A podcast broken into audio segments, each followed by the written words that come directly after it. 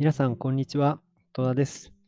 えー、本日は、えー、ドル円相場レポート、えー、第25回目についてですね、えお伝えしていこうと思います。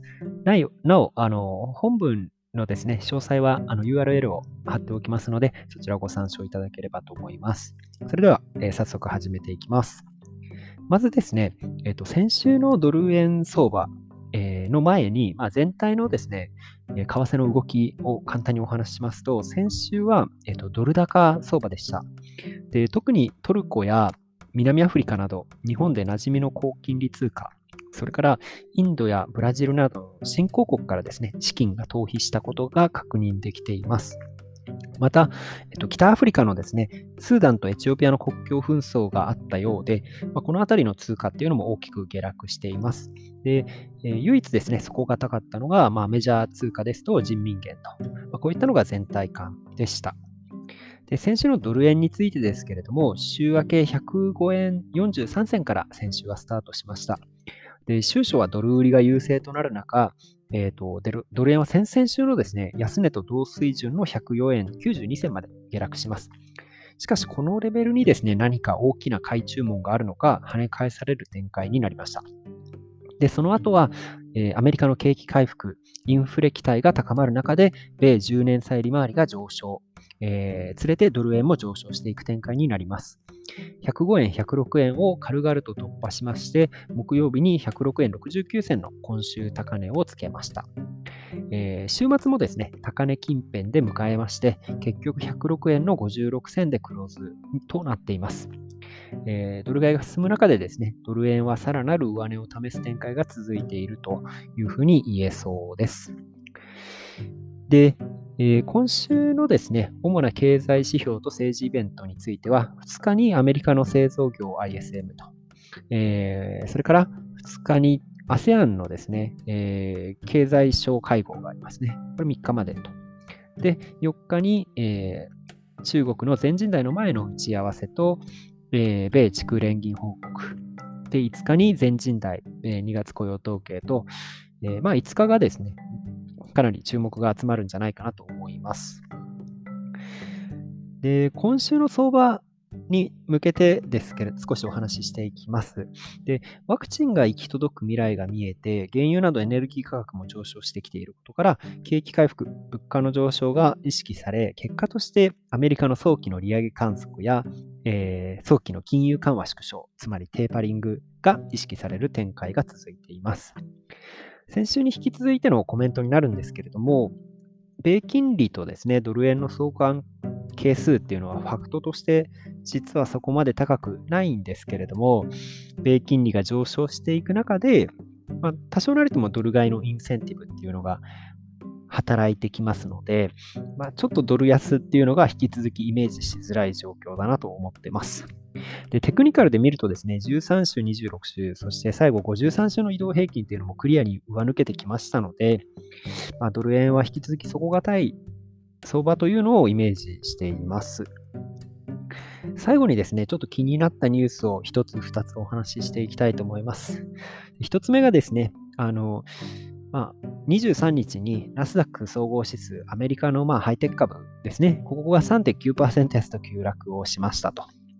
で、えー、金利が、まあ、あの、上昇している、まあ、金利というか利回りですね。長期の金利がまあ上昇している。そうすると、まあ、株が下落していると。まあ、そういうことが行っているんですけれども、まあ、ちょっといくつか質問があったので簡単に答えると、まあ、その債券と株という関係ですね。基本的には債券が売られると株が買われたり、株が売られると債券が買われたりっていうのが基本的な動きです。これは何でかというと、え株の方がリスクが高くて、債券は安全資産とされているので、リスク取れるなっていう時は株に資産がいくと。でリスクちょっと取りたくないなっていう時は債券にお金が流れると。これがですね、基本的な債券と株の関係性になります。ただ、すごく大きな枠組みで見ると、債券も株も一つの金融商品なんですね。で、えー、と今、両方の値段が下がっている状況が続いています。なので、どういうことかっていうと、うん、まあ、お金が抜けていってるんですね。その金融商品から一言で言ってしまうと。これはどういうことかっていうと、景気がすごく回復していく世の中っていうのをおそらく金融市場は描いていて、そうなってくると物価が上がってくるので、物価の上昇っていうのを、えー、止める、コントロールするためにですね、えー、まあ、あの、えー、大きく金融緩和していたものを減らしていくと。こういうことがイメージされていると。で物価はなんでコントロールしないといけないのかっていうところも少しお話しすると、1年に例えば10%物の値段が上がったとすると、やっぱり困るわけですよね、我々は。そんなに給料10%も上がらないわけで、物価だけ10%上がると困ると。だから、物価っていうのは、その、まあ、定位で安定するようにですね、まあ、2%っていう目標をアメリカなんかはしてると。まあ、日本も欧州もそうですね。で、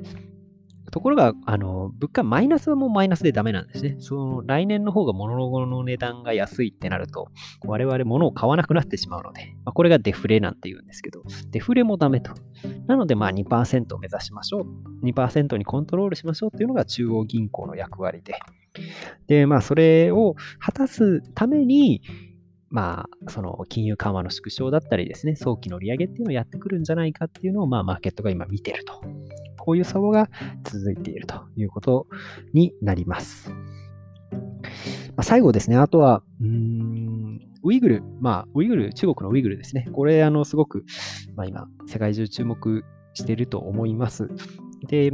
えっ、ー、と、ファイブアイズまあ、アメリカ、米系、英系のですね、国々は、あの、ジェノサイドと、まあ、民族大量虐殺認定をしたんですけれども、欧州でもオランダがですね、初めて、えー、ジェノサイト認定をしました。で、ヨーロッパっていうのは中国と距離も近いですから、より、こう、関係が深いわけなんですけれども、その中でも、まあ、中国に対する厳しい視線というのが高まっているところもあるということが、えー、動きとして出ていると。ま、この中国の動きっていうのがですね、あの今の政治の与える、え、国際政治に与える影響というのは極めて大きいですので、まあ、ここは引き続き注視していった方がいいのかなと、こういうふうに思っております。えー、ご視聴、ご視聴じゃないですね。あの、ご清聴いただきましてありがとうございました。え引き続きよろしくお願いします。ではでは、失礼します。